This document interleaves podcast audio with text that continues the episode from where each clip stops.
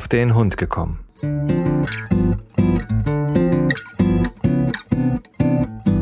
Ein Podcast, auch über Hunde.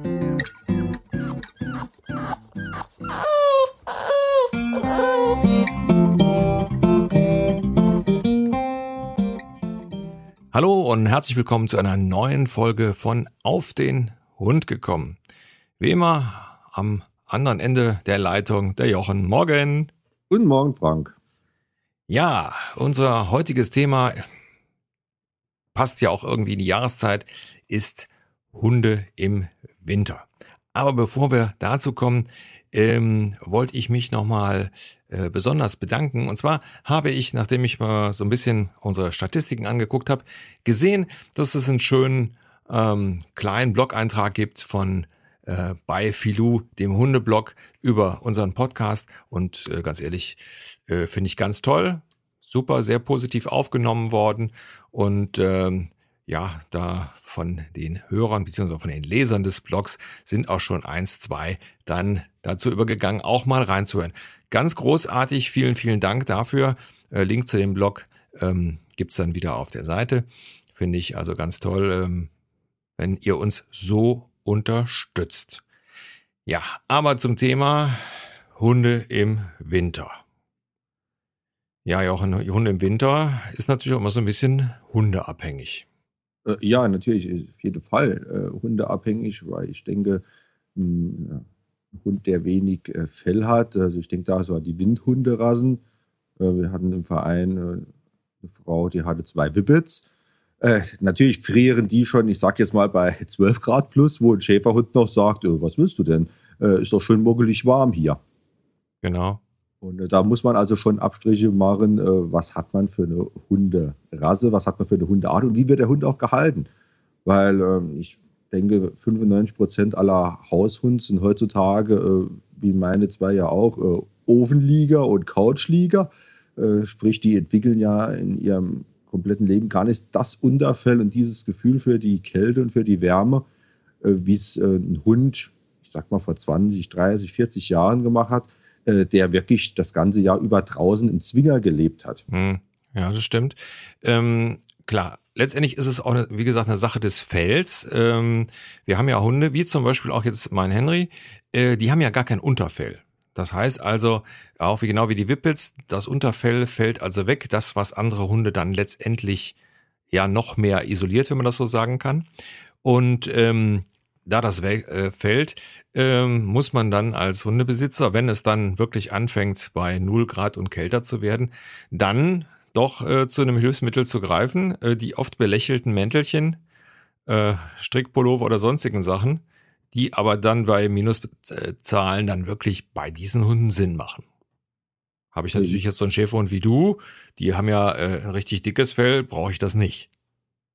Nee, aber selbst da, ähm, ich habe das am Anfang meiner Hundezeit auch belächelt. Ähm, aber äh, mittlerweile habe ich da bin ich auch ein bisschen umgeschwenkt. Ich sage sogar, selbst ein Schäferhund ähm, kann oder soll man im Winter doch auch mal ein bisschen darauf achten, dass man ihn warm hält. Weil ich denke jetzt gerade an so Sachen, man ist auf dem Hundeplatz, man ist einkaufen, äh, man macht irgendwas mit dem Hund und ist unterwegs.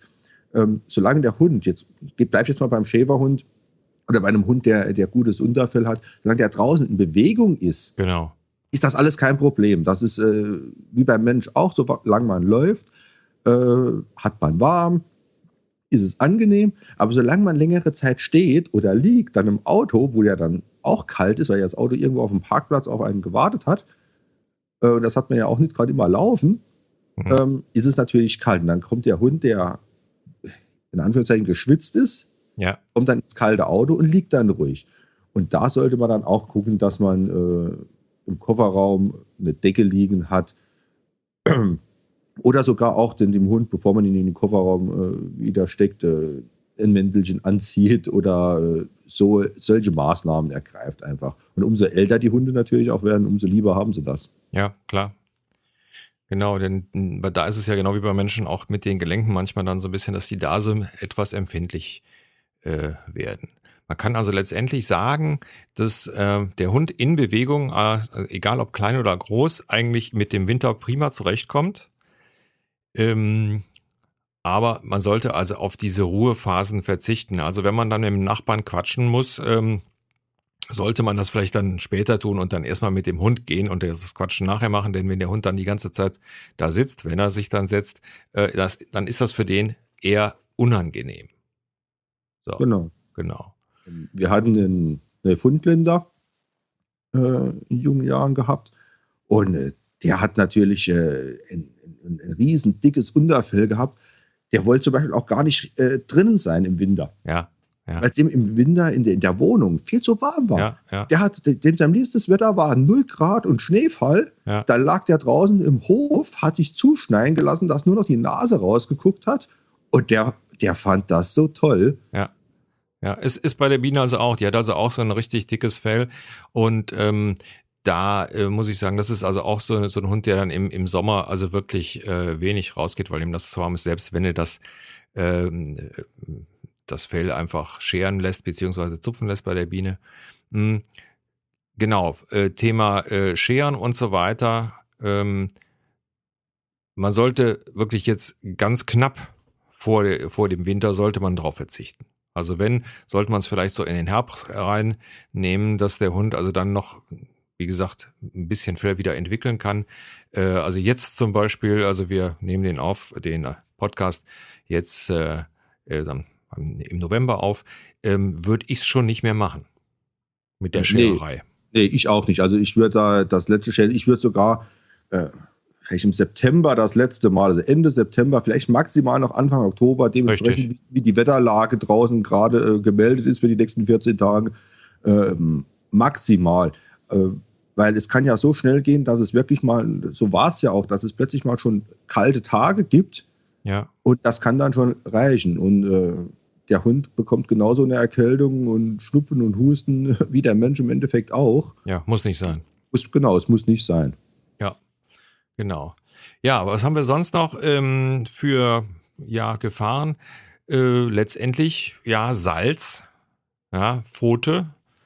Ähm, ist natürlich eine Sache, wo man auch drauf äh, achten sollte. Also jetzt gerade wir hier in der Stadt, es wird ja Gott sei Dank nicht mehr so viel mit Salz gemacht, aber ab und zu halt doch noch. Ähm, kann man nur empfehlen, einfach die Pfoten im Winter öfters einfach mit zum Beispiel Vaseline oder ähnlichen Mitteln einzureiben, damit die, sage ich mal, wenn sie von Salz angegriffen werden, äh, da so ein bisschen besser geschützt werden. Äh, ja, genau. Also wir halten es auch so, äh, unsere Hunde kriegen dann, entweder werden die Pfoten so mit Ballistol eingesprüht, äh, genau. geschmiert oder Vaseline was wir auch schon hatten, ist so Melkfett oder also alles, was, was, was fettend ist, eigentlich äh, ist okay. Äh, zur Not kann man auch mal Nivea-Creme nehmen, wenn man gerade nichts anderes da hat. Äh, das funktioniert auch. Ähm, wir gucken dann auch im Winter immer, dass wir eigentlich so wenig wie möglich äh, irgendwo Straße oder Gehsteige laufen mit den Hunden. Wir gucken dann, dass wir zu Hause wirklich äh, nur über den Hof, wo wir selbst darauf achten, dass wir da kein Salz werfen, äh, über den Hof ab ins Auto rein und fahren dann lieber einen Kilometer weiter irgendwo auf den Feldweg, irgendwo in den Wald rein, wo sichergestellt ist, dass da nichts ist, weil das muss wirklich auch nicht sein. Ja. Und wenn wir dann, wir waren ja auch schon im Winterurlaub gewesen, und natürlich lässt sich da nicht vermeiden, wenn man dann irgendwo in eine Stadt reingeht oder so. Und da haben wir dann für die Hunde haben wir solche äh, Hundeschuhe gekauft, ähm, also nicht diese lapprigen Hundeschuhe, die man auch so beim Tierarzt kriegt, wenn der Hund eine Verletzung an der Pfote hat, sondern wirklich richtig gute. Ja. Und äh, da kostet dann halt ein Hundeschuhpaar auch mal 20 Euro, 25 Euro. Aber äh, man hat was Vernünftiges und der Hund kann gut drin laufen und er zieht es auch gerne an dann. Ja, ja. Ja, haben wir also auch schon gehabt, äh, zwar verletzungsbedingt, aber da mussten wir auch die festeren nehmen. Und das, das hält dann auch und der Hund äh, gewöhnt sich auch dran. Ich meine, klar, es gibt am Anfang meistens lustige Bilder, wenn die dann durch die Gegend starksen, aber ähm, macht, macht dann im Winter äh, gerade Sinn. Also ich sag mal, hier bei uns in der Stadt oder in Köln speziell haben wir ja nicht die Temperaturen, die vielleicht da bei euch auf dem Land dann nachher herrschen. Ja, mit den Schuhen sollte man halt, auch die sollte man im Jahr schon frühzeitig eigentlich kaufen. Und kann man ruhig schon im Sommer kaufen und dem Hund immer mal wieder äh, so langsam anziehen und ihn immer darin bestätigen. Und nicht erst im Winter, wenn es dann soweit ist, dann, oh, jetzt musst du Schuhe anziehen und jetzt geht's los, äh, ja. äh, weil das funktioniert nicht. Da lässt der Hund sie auch nicht ewig an und so. Ja. Aber wenn man ihn da langsam ranführt, äh, man sieht's ja auch an den äh, richtigen Schlittenhunden, die haben ja oft auch diese Schuhe an, äh, damit sie die Pfoten sich nicht wund laufen. Und äh, der Hund gewöhnt sich daran. Ja. Das, das ist wie mit, mit so einem Mandel, wie mit allem. das ist eine Gewohnheitssache. Ja, ja. Wie gesagt, bezüglich des Mantels, da kann man, also das richtet sich dann mehr an die Damen, an die Hundebesitzerinnen. Da kann man also eine ganze Menge auch selber äh, dran stricken. Also meine Frau hat also, ich weiß nicht, das Bild ist, glaube ich, kann ich, kann ich mal zu, zu dieser Folge tun. Äh, äh, hat ja so ein Dinosaurierkostüm, hätte ich beinahe gesagt, gestrickt. Also letztendlich in so ein Mäntelchen in grün, da sind dann oben so Zacken dran. Äh, so aus Witz und Dollerei. Aber das lässt, lässt sich ohne weiteres äh, gut selber äh, für kleine Hunde machen. Bei großen Hunden, denke ich mal, da wird das schon ein bisschen aufwendiger.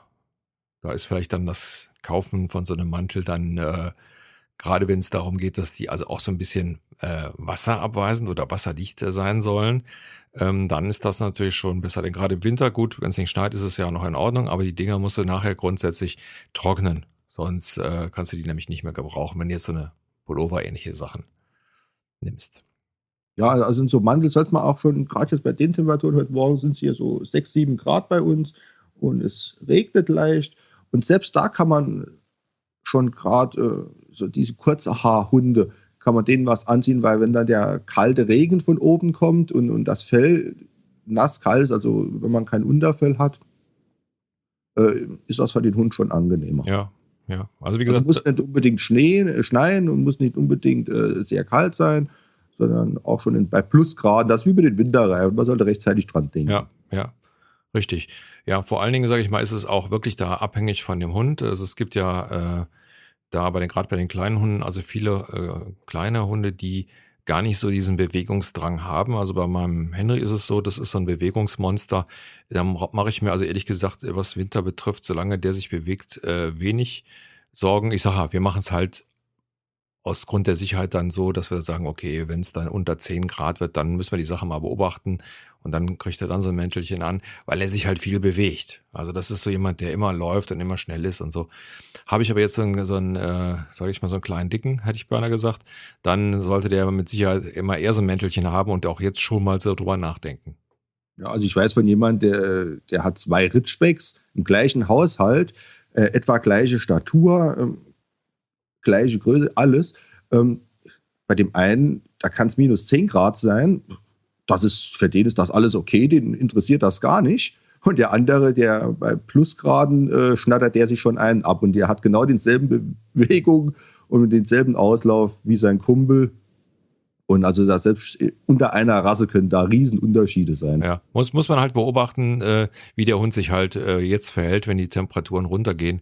Ähm, ja, nicht? Also so ein bisschen Bewegung schadet nicht, aber ist halt sehr individuell, wie bei den Menschen halt auch. Genau. Ja, ich würde sagen, das soll es gewesen sein heute. Kurze Folge Hunde im Winter. Jochen, wie immer, vielen Dank. Bitteschön. Liebe Hörer, bis zum nächsten Mal. Tschüss. Tschüss.